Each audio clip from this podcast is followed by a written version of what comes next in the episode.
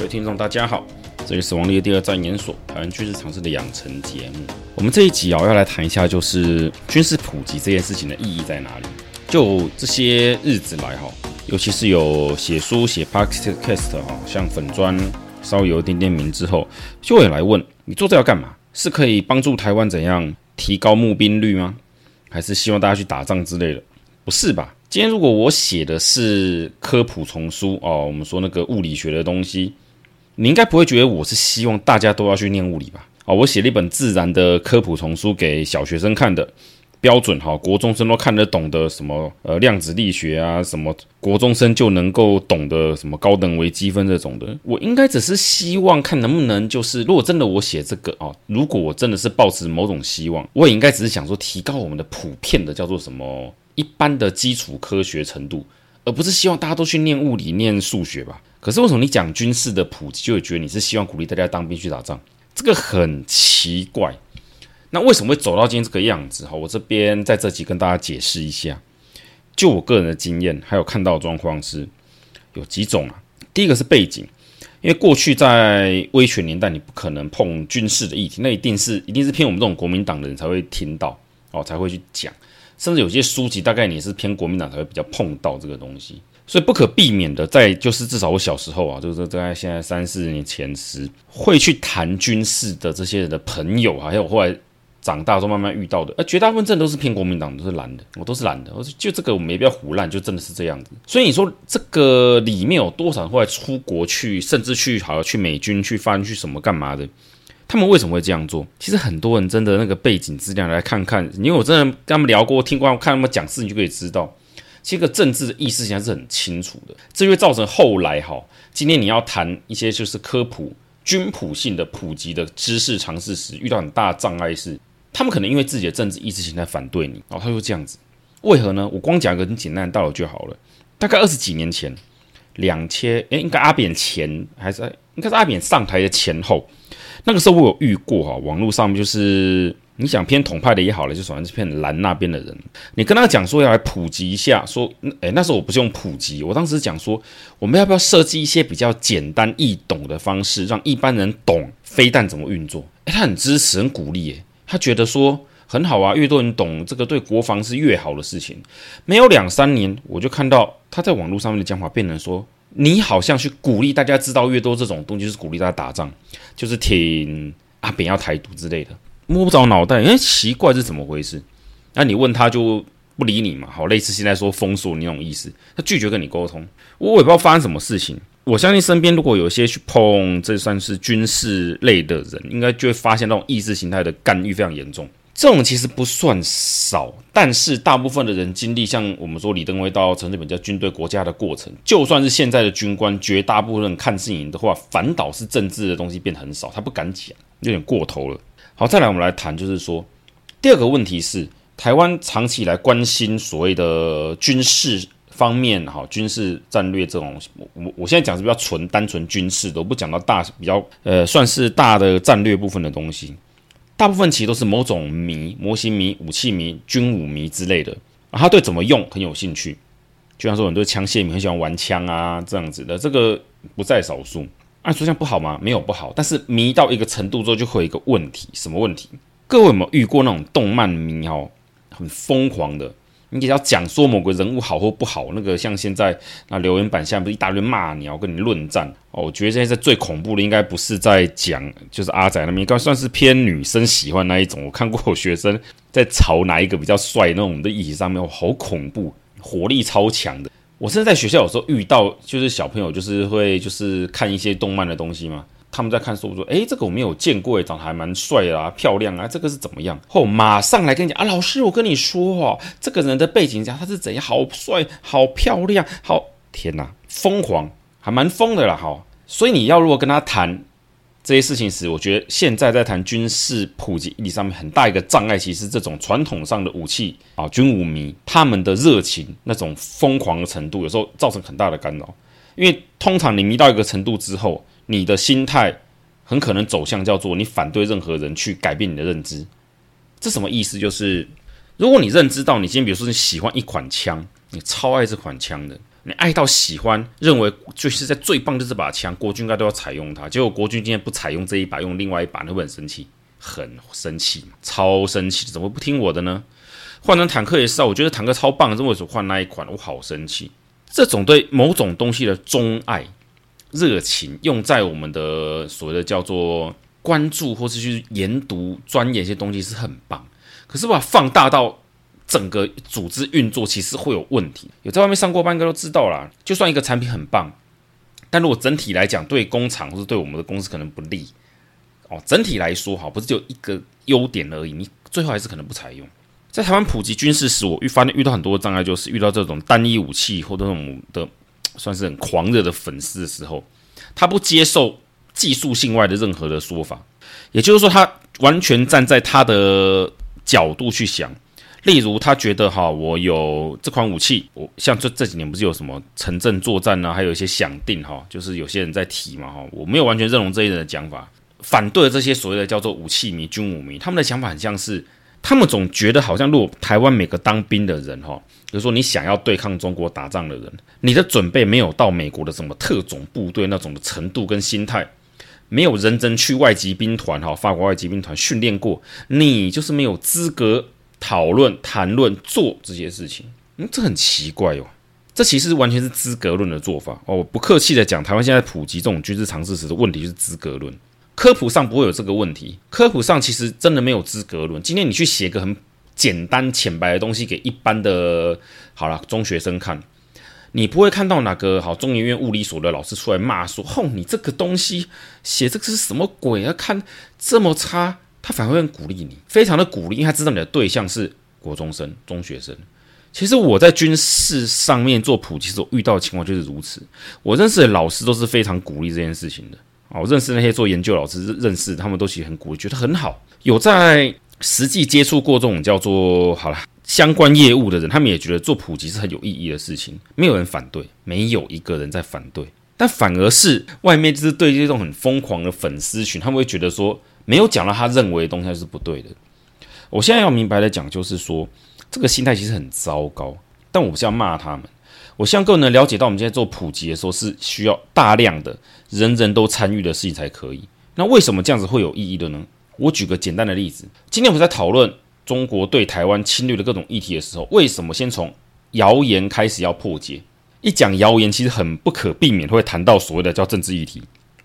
因为绝大部分的谣言都是从政治方面的需求衍生而来，像最早我看到弹道飞弹打台湾这种谣言，其实我不可讳言讲，这个东西是对岸那边在大肆宣传了，那就是二炮部队，就是他们的飞弹部队成立的时候就开始做宣传啊。台湾这边算是二次受到渲染的数量还蛮多的，但这种弹道飞弹超无敌的讲法，它起头就是政治性的在做，好就是恐慌嘛，哈，就是所谓的台湾投降就好这种，它的目的就非常政治性嘛，就是打击你的心理嘛。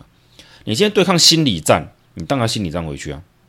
他们在台，他们在对台湾做政治作战影响时，你不用政治作战方式影响回去，你要怎么讲？我跟各位说，你不可能去跟一个平常哦路人没有接触过军事人跟他谈非弹打台湾的不可行性在哪边，然后跟他讲个几万个字的东西，技术上的分析到如何，最后得到个结论，真相就是可以或者不可以，没有人会听，听不下去，啊，真的听不下去。不是字多不想看呐、这个概念就很像你今天对一个加减乘除才刚刚学会的小学生说：“来，哥哥教你微积分。”会条鬼嘞，他听不懂，那 gap 太大了，好，那个中间那个叫做缝隙，你们的那种知识落差太大，听不懂。一般人只能用自己的常识跟自己的经验去做判断。就像我遇过有一些当过两三年兵那种的啦，哈，每天跟你讲台湾不能打仗，理由呢不是中国多厉害，那都是附加的，他们都。所谓的台湾不能打仗那种的论点，都建筑在自己当兵时的经历啊，什么天天扫地啊，你看我们那个多差，那个训练不严格、不扎实，怎么样的，都是负面的。当然这是国军的问题，我也不否认。好，我们自己国军自己没有做这种宣传，这是错误的，没有改善，没有改进。其实我当兵时也一样，很多时候起行的没有改啊，我完全认同。但这时候你加上对岸好的那种的宣传，就两相对比，是他们的想象马上就飞出去了。就是我们那么差，人家那么好，那一定打不赢嘛？啊，这种情况下，你要怎么跟人家解释都解释不下去的。所以一般来讲，要切入到这一点时，通常都要先让对方先认识到一点，就是好像这种军队的鸟事，全世界都会有。因为我们有看过说，就是这种国军超烂的这种讲法的人，我们就给他看那个美军有在扫地啊，你看中国有的鸟事啊，当做是像笑话集那种东西的，叫做各国军事笑什么军队笑话的总集给他看，他很容易接受啊。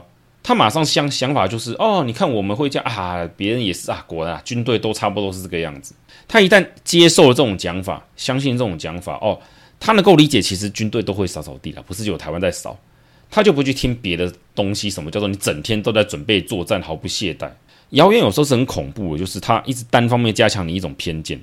台湾人对军队的看法已经够歪了，他们再跟你加上中国就是什么。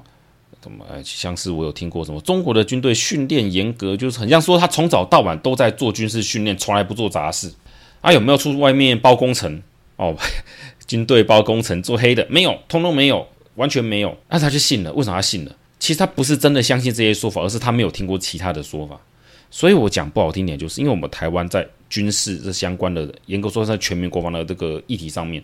我们的基础太弱了，我们没有东西塞满这个叫做什么这种各种论述，所以就没有办法再谈下去。像我跟人在谈的时候，女生完全没办法哈。我现在讲一个东西，就是吸行量，吸带的吸，好行走的行，吸行量。什么是吸行量？呃，我跟各位解释，就是假设今天我要派你出去作战哦，比如说我从这个台北派你到台中作战，那么你是不是要前进到台中去？预估大概要几天哦？假设你步行到台中需要三天呐、我预估可能遇到什么状况，说大概是五天，所以你要准备五天可能需要的弹药、粮食哦。像你要背把枪，那我预估你要几个几发子弹要用啊？一发一个哎，一个弹夹假设二十发，我要几个弹夹？几个手榴弹？好，还有什么补给嘛？这样吃的野战口粮要多少啊？各式各样的。那如果一支部队就还有可能有像，哎，我是步枪兵，毛子带我的那个步枪子弹啊，手榴弹。那如果是机枪兵呢？哦，机枪很重嘛，那是不是会有所谓的什么机枪弹？那破炮呢？反坦反坦克的那种的装备呢？有没有？通信兵呢？就是你都会有一些自己要需带的东西，这叫做吸。呃，我们假设需要打嗯、三天的仗嘛，我就说准备三天的西行量哦，这种概念。这个概念我跟女生讲不下去，因为女生没有当过兵嘛，她没有接触过嘛，她想象不了嘛。那你要怎么跟她解释？你必须跟她讲，这就跟你去露营、出去玩哦，你要做好几天的准备旅行哦。就像说，哎，你今天要去某个地方旅行，那都没有便利商店，说你买不到什么个，就是临时买不到什么内衣裤，这个都要自己带。那假设三天你要做什么准备？这个一般人都会大概理解哦。那我大概知道带几套换洗衣服去准备，那有没有预备多带两套？从这个地方切入，他才知道哦，吸行量的概念就是指这个打仗的需要嘛。男生或许懂，但其实大部分的人都没有真的接触到，这算是计算吧。哦，这也算是国军的军队教育的一个问题。哈，我们就先不提。那你跟一般人怎么讨论吸行量这件事情为什么很重要？因为大部分的人，就我以前到现在已经快二十年以上了，每次谈到中国打台湾要登陆的时候，他们想象的士兵都是怎样？上岸了。拿把枪哒哒哒哒哒，从头打到尾，子弹都不会变少，就是电动玩具里面那一种。呃，各位知道，就就电动玩具里面那一种，就无限子弹那一种的，这根本是脱离现实的。其实真的去看登陆作战的那种的，就是其实国军就有了，他就跟你讲嘛，我第一波的登陆人员有几个人哦，他们的目的是什么？因为第一波比较抢滩，抢下阵地，所以他不能携带三天、十天、八天那么多的吸行量嘛，因为你带那么多干嘛？第一波要着重火力，所以你就是人多一点，人多一点呢，那每个人可能一把枪带个几个弹夹，我要第一波火力赶快推上去。那当然呢，在一个连哈，假设登陆是一个连一百多人情况下，那我当然可能说，我看我这个地方我的叫做登陆面有多宽，哇，这越讲越夸越大，就是好了。我假设我这个面来是只能上十台登陆艇啊，啊，可是我们假设有二十台的需要二十台的人呢？才能载满，要怎么办？两波载完吗？其实不见得。你可能要算敌人的防守强度，可能如果不够强，比较弱，那我们第一波就少带点，就是所谓的弹药，人多一点嘛。我那十台登陆艇，每个都塞满人啊。假设每台都八个，我就八个人，然后八十个人，然后就一把枪配大概三五弹，就是装满一弹夹，这个几百发。第一波冲上去压制阵地，占领了。我第二波赶快干嘛？我第二波。不是把人再上去，就是如果我确定我第一波会打得下，然后我第二波就什么？我有机枪啊或破炮那种的比较重的装备嘛，赶快还有各种弹药送上去，巩固那个阵地。也就是说，其实在算登陆时，不是只有人，这不是打游戏，你这个登陆艇到了，人下来了，返回就在第一波再人下来，继续用人一直扫过去，不是，完全不是这样。那各位有没有发现，我只是稍微提一点点，就有点好像要解释给完全没概念，就有点困难了。就是军事常识在普及是个很大的问题。在台湾，你可能当过兵，可能才对信息量有点概念。但是你有没有碰过后勤作业，像那个参事后勤作业？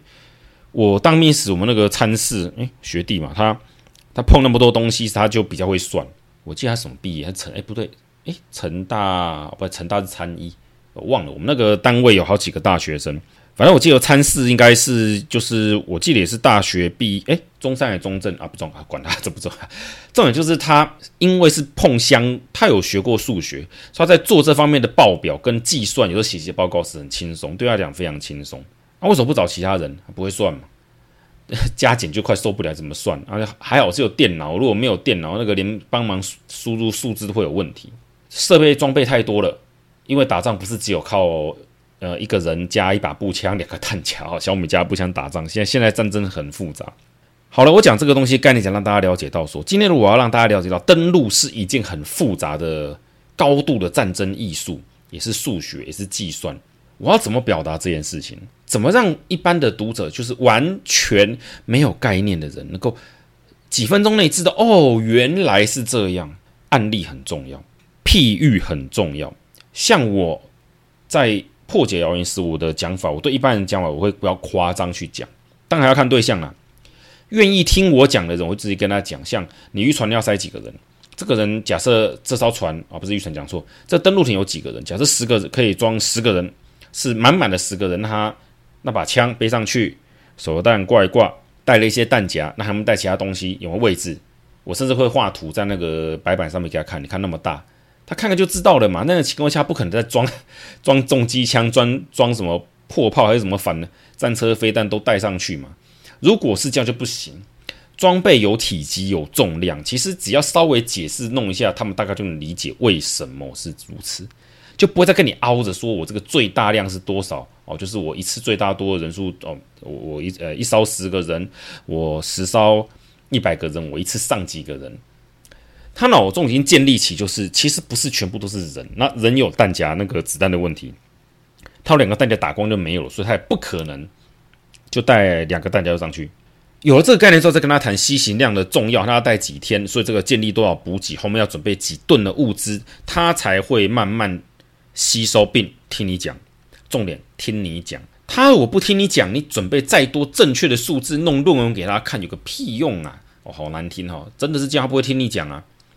今天我们遇到很多哦，其实这个写这个系列，其实我跟我朋友，我们战研所这些朋友讲了很久了。尤其是像各位知道，我们那位，这应该这集播出应该已经差不多选完了吧？哈，这位那个本所成员哈，已经现面的林炳佑先生，他做政治工作，他最常遇到这个问题啊。他比别人都还要清楚，一般人其实不懂这个议题，所以他怎么说服人家了解？哦，其实打仗不是这样，很重要。他为什么讲起来特别有说服力？他空特的嘛，所以他去讲解空降兵的时候，那什么伞兵跳伞啊，怎么作战，人家会听他讲哦，你空特的哦，我都听了，应该跳过伞，应该很懂这个。那我像我们不是空特的，我去跟人家讲这个的时候，人家就觉得说，哦，你通信兵退了，你应该嗯，你会懂这个吗？台湾是很吃资格论的地方，我也承认这也不算是错啦。那回到刚刚讲，就是有位林炳佑先生，他去跟一般人解释这种事情时，为什么很痛苦？女生不用讲，大部分女生都没当过兵。很多男生因为他不理解这个概念，但是呢，你要让他防卫心先降下来，因为很多人先相信了解放军无敌论，怎样都无敌哦，一次几艘船，几个人，一次多少东西上来，哇，讲完他腿都软了嘛，对不对？我打不赢，他死定了，都这样讲了，都吓成这个样子，再跟他讲，其实不会啊，我们会赢，人家都只以为你在辩解嘛。这很多东西要提哦，像谈论这个时，我们就像，诶，怎么说？我做过，我做过一件事，就是我拿那个抢救雷恩大兵那个当做例子。我不是要告诉他们多血腥，我只给他们看，你看那个面多宽、多少、多大。哦，看到队友那么大，这个长宽多少？我给他看那个欧马哈探头那个真实的大小，那个地图都有嘛。那我就跟他讲，你看你上来一个营几百个人，他塞在这边塞满满的合理吗？他马上就知道是不合理的事情啊。你在那么小的地方，一个营几百人塞在那个地方，一发炮弹掉下来，洞就死光了啊！没有啦，就死一大堆人啊！所以才跟他解释，所以呢，他不可能一次送那么多嘛，他一定是一波一波送上来，推进完了，后面有空间的才能把第二波推上去，在前线设立阵地，有点像画动态图给他看哦，滩头推进到前面去，然后在这个范围内我可以放多少人，放多少人，他心中就有个概念建立哦，所以。不大可能在这个范围内一次放个可能几千人上来。到此为止，只要他能够了解到解放军再怎么厉害，也不可能在那个几分钟、几十分钟、一个小时内啦，哈，放个两三千、三五千人直接冲上岸，然后瞬间建立住那么多据点。一般人只要不是来跟你抬杠的，他有在想，他是真的认真想去了解这个事情的人，看到地图，看到那个人数跟那个大概的位置，感觉，尤其有影片是最好，他很快就会发现哦。对对对，不合理。尤其是我方如果会反应啊，会抵抗啊。如果国军有设立防御阵地时，这就是跟欧马欧马哈探头那个一样，会很血腥啊。你更不可能人待在那边嘛，所以你可能一次送那么多人上来送死吗？这做不到的。所以今天就暗轰嘛，一直炮击然后干嘛？他大概能够了解，然后就可以建立起不可能打仗的开始的瞬间，登陆艇就来了，一定是轰到可能我方没有什么防守能力，安全了他才能送这些人上来嘛，或者。安全到抵抗少到某个程度的时候，解放军才真的发起所谓叫做登陆作战嘛，哈，舟坡登陆。就是我们在做这种东西很大的困难是，大部分人有点偏见在里面，或者成见，不是偏见。那不好意思，就是女性同胞们，因为大部分都没当过兵，完全就是连个 idea 哎，连概念都是没有的。在此情况下，我怎么说服？不要讲说服，我解释给你听。基本的概念，这就很重要，所以要先破除谣言。不然你让那个认为渔船可以登陆的人，这种言论大肆宣扬，还要讲什么？像我那个船里面讲说万船齐发这个事情，到现在还有人跟我讲说这个不是不可能啊，我没有说不可能啊，但是那个要看用在哪里呀？万船齐发里面，我记得我有讲那个海海水坡度的问题，坡度有个比例啦，好，那其实个几分之几那个比例，其实我讲的还算是对解放军很优待。实际上，以台湾的叫做我们说黄色，比较红色的海滩，好像黄色就嗯，这样讲不好，对不起，就是适合登陆海滩、登陆艇登陆海滩。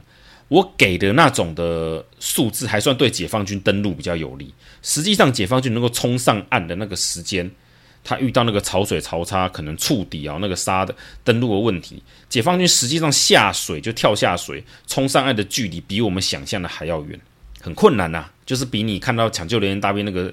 诶，他电影里拍的登陆战，其实实际还在远一点。实际上，在海湖，就是诸位海滩那个地方，状况就是这个样子。啊，你要怎么解释一般人能够听得懂这件事情？你当然要先让他知道渔船登陆是件很蠢的嘛。你如果没有让他发现渔船登陆是很奇怪的想法，他一相信了，你什么都不用再讲了。你对一个相信尖底的渔船可以冲上岸，再回去载第二波人，这种人你还要跟他讲什么？他连搁浅的概念可能都没有建立。他不是笨哦，他可能真的只是没有想过，啊，真的没有想过，或者他相信人家讲的，哦，我看过有人这样讲，那渔船可以到还没有搁浅触底的地方，就绕回去把人丢，就是跳水嘛，然后讲说水不会很深啊，这样子游一下就到了。我是听过这种算硬凹的讲法，你怎么说服到这些人相信这件事情？今天我们在建立最基本的概念，我没有跟你讲战略打仗这种东西，你不去破解这种渔船登陆论，那你要。后面讲什么真的是多讲的，因为他根本就不会想听你讲任何事情，他已经相信了渔船登陆是件可行的，所以解放军一次就可以上，呃，送上数以千万计的解放军，那当然不用打了，瞬间就被几百万大军淹没嘛。为什么要谈论弹道飞弹无敌论？要破解这件事情，还好，其实也不能说还好，俄乌战争开打了，俄罗斯丢了三千发飞弹有呢以上，三千多发飞弹。乌克兰被炸到完全没有反击能力，没有啊！在俄乌战争爆发前，我就遇过人跟我讲，解放军两三千万飞弹掉下来，我们就没有抵抗能力了耶！这样子来跟我讲，我怎么回他？现在我可不可以跟他说，你看乌克兰呢？去看呢？请他要怎么辩解？最多最多，现在辩解就是乌克兰比台湾大好几倍，好大十倍，所以呢，我们的被攻击密度是十倍以上，所以很惨，也只能这样讲。但他很多就是。民众哈，就是他们实际看过飞弹，就是俄罗斯的飞弹威，他们大概也发现，如果就只是这样而已，好像也还好。哦，不是鄙视战争，而是很多人对于飞弹的那个的想法是核爆。我觉得很多人没有想过这个事情。我很欢迎每个朋友都去做军事普及的这个工作。全民国防不能只靠少数人。我以前听过有人在讲飞弹爆炸那个威力啊，那个东西，我发现他们搞混一些事情了。像那个美国打伊拉克的时候，第二次波湾战争不是第一天斩首行动，然后丢了哇好多好多炸弹啊，那个什么捷登之类那个嘣嘣嘣叭叭叭，好恐怖哦，那个火力好大。很多人的印象就是在那个炸弹嘣好大，那个火就是很像是很重的那个，呃，忘记叫什么东西，就是。一个影像啊，就大家只记得那种影像，有看过破湾战那个影像，他想象的解放军的飞弹的破坏是那个样子。没有看过的人呢，我看过人的想象是一发飞弹掉下来，一间学校就不见了。各位，他想象的是不见，很像说今天，比如说我们在北一女哈总统府嘛哈，那北一女就是我把飞弹丢到北一女的那个操场上，嘣，旁边的校舍都垮了。这种人不是不存在，就算没有垮，他们想象也是那个飞弹会炸到整个就是。屋子断垣残壁，里面人都死光光。我想对飞弹有点了解的人知道它有装药量，那就是什么那个战斗部那个的携带那个什么那叫炸药那个的磅数嘛，那个就知道了。你你要到那种程度，你要用什么弹头才能做到一次炸死个几百个北女的学生？其实这个我们了解是一回事，一般人并不了解。我想跟很多朋友提，就是说我们做普及这件事情不是在哗众取宠，它是全民国防一个很重要的部分。我们不是发梦，突然觉得做这个可以赚钱才来做。拜托，卖书可以赚多少钱？其实是很多老师在鼓励我们来做这个事情。其实，就就算是到现在，我也有，我也知道，有些老师他们觉得全民国防很就是那种，他写本书，课本念念，大家照着念应该就懂了。嗯、我觉得也是因为我教中学生嘛，哈，所以我跟他们讲，其实中学生听不懂这个概念，他们会听。人就是如此啊，一定要行那那行的人来跟你讲。我跟他们很多人讲这个概念，中学生听不懂，老师会听，为什么听不懂？我这想法应该很简单易懂啊！我看过我老师，就是做军事战略就相关，他们反应是，嗯，那个表情是，嗯，会吗？这应该不会那么难懂。我我跟他们解释是为什么，他们都可以接受。嗯，真的就不知道。对对对，没有记，他真的不知道。太多人是因为他钻研到那个程度之后，他已经忘了，他忘了自己最初是什么情况。就像我们说教书时，我们都会跟那个新来的学弟妹讲说。勿忘初衷，当年你也不会听不懂这个东西，不要一开始就把他们当天才教。所以回到我刚刚讲什么吸行量啊，登陆那个面积范围，其实这个军事上都是很专业的术语了。但是我们尽量避免，一般再讲一次，一般人听不懂，他真的听不懂。你一直跟他解释啊，就是这样，就是这样，他就是不懂啊。所以我可以理解为什么多军武迷在解释这种事情是到时候心灰意冷，甚至我看过现在大部分我认识年纪。不要说比我大了，比我小一些的，大概现在三十几出头的，很多的防卫心非常重。他们总觉得不懂就不要来谈，这是我们精英的领域。我也不反对这种说法是完全的错误，因为有些太过复杂的事情，精英来处理可能会比较好。但是这种心态很糟糕，你把一般人当成是给你给你驱使的棋子。我看过这种说法的人，公开的大大的宣布说，一般人不要懂军事，不懂最好。你们懂只是造成混乱，听我们指挥就可以。我其实当时想问他，你哪位啊？你也不是将军，你也不是什么。到时候我们说军政长官，你如果像我们那位林炳佑朋友选上议员，好，过些年后他可能当立委、当市长，他才有权利叫大家听他讲话。你一个老百姓，可能就是喜欢玩枪的军事迷而已，军武迷，你肯定只是武器迷，还不知道军事迷。你就能告诉大家听我的，其他人都乖乖听，我是对的。为什么？凭什么？你拿什么东西说服人家来听你的？今天我出去讲，人家还会听我的哦。哦，为什么？又是老师啊！老师虽然在台湾现在地位没有以前那么高，但是我出来讲话，还是有人会听我讲啊。被我教过的人会听我说，家长认识也会听我讲啊，不会完全不理我啊。那请问各位，你有没有培养基础的信任感？还是就在网络上面所谓的小圈圈同温层，自己在那边觉得说，哦，我们是专家，我们是专业？我这样讲是很不客气，但我还是要再讲一次。各位想做好普及的人，就全民国防好，全民国防的朋友们，这种事要越早做越好。很多专业的名词、专业的一些战术跟一些战略的想法跟布局，其实一般人不是看不懂。这段日子来一直来找我问，私下有聊，好，甚甚至直接想问问题的人，不乏博硕士以上、医师、律师等高学历的精英人才。他们听不啊，他们不会听不懂，他们很清楚你在讲什么，他们只是没有，这叫做什么学前知识，就是前辈知识，他完全不懂吸行量，因为女生嘛，她当老医生，她也不会学这个啊。啊，男的医师律师懂，他知道，但他不知道什么战术布局，他没有做过这个嘛，他当初当兵时哦，年纪小一点，没有当狱官哈，也也不是那个大学生就狱官年代，他也不会碰，他也不晓得。但你用比较浅显的话跟他讲，他们很快脑中就建立起时间、空间的概念。就像物流业的人听我讲后勤，他们很快就上手，因为哦，对对对对对，没就就是这样，就是这样。像俄乌战争时有人来问我过。诶，这个俄军怎么打那样子？我就跟他讲那个叫做补给量的问题啊，就是有几有几升嘛，弹药啊，那个一个炮弹多大嘛，照片照给他就知道了嘛。所以你要再再到前线去，你的卡车多少要几台？哦，不用了，到此为止，他就比我懂了。他因为他做物流业的，他马上可以知道啊，对对对对对，说一台车装几个，干嘛干嘛干嘛，他就做物流业的嘛。他很清楚一台车哦多大可以放多少，他很快，甚至马上就可以知道什么东西要放下面，什么东西放上面，怎么载来回啊，怎么配车。他因为他有这个经验。我们社会上的人其实叫做整体的军事作战，这个叫做全民国防来讲，其实需要很多行业人来参与。你不能排除所有人，更不能觉得这只是个叫做军事上好，就是军队士兵的那个的责任，跟一般人没有关系。全民国防不是这个意思。所以我们在做这种事情时，我们是努力的把东西简化，讲的一般懂理由是在这里。如果我们一开始就把整本阿共打过整本书写的跟论文一样，引经据典，里面到时候的数字数据摆图表，弄对方格圈圈哦，我们这个是第几梯次的队伍，我们从哪边这边的过去，这边要从侧面突袭他们哦，我把海空军怎么作战的战术都给你讲一清二楚，没有人要看啦。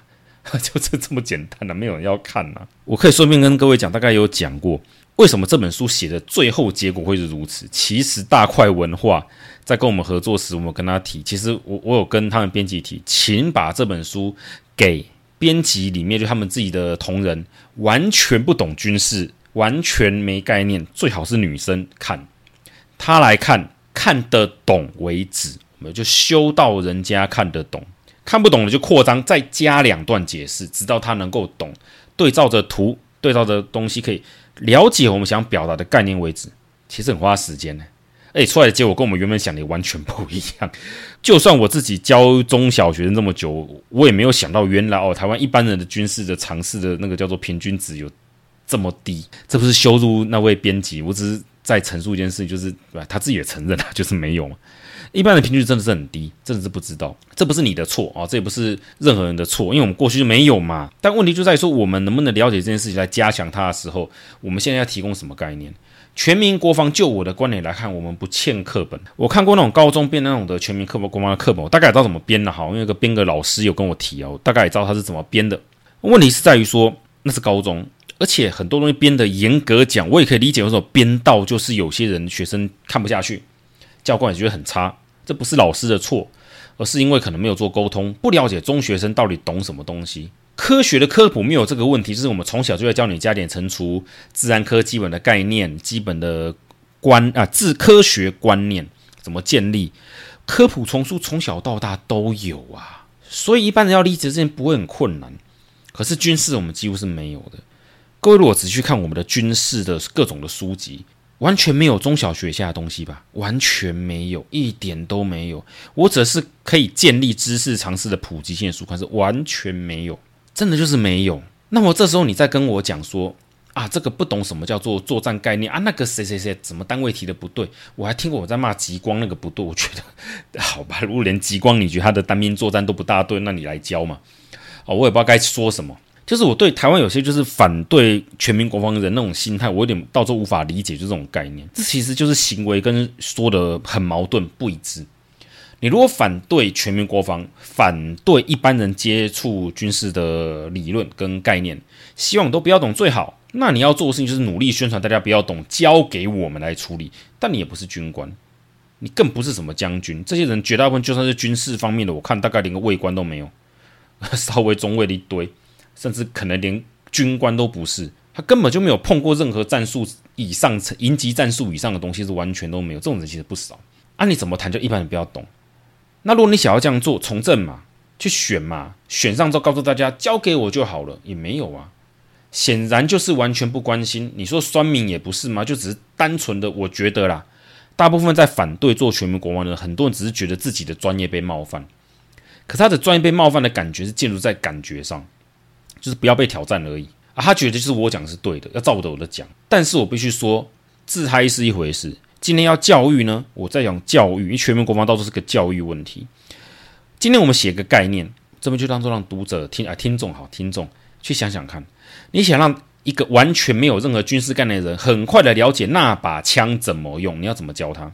不能打，不能骂，哦，这不是学长学弟制哦，怎么教他懂？你有没有教材？有没有办法？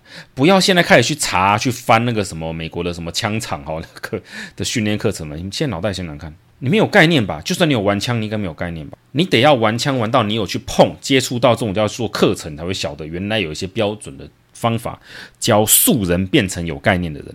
那更何况是谈大的战略部分、全民国防那种更大的东西，不是应该如此吗？所以，其实我们做这个军事普及的初衷其实是很简单，它就是军，就是它就是全民国防的一环而已，就只是这样而已。好，谢谢大家。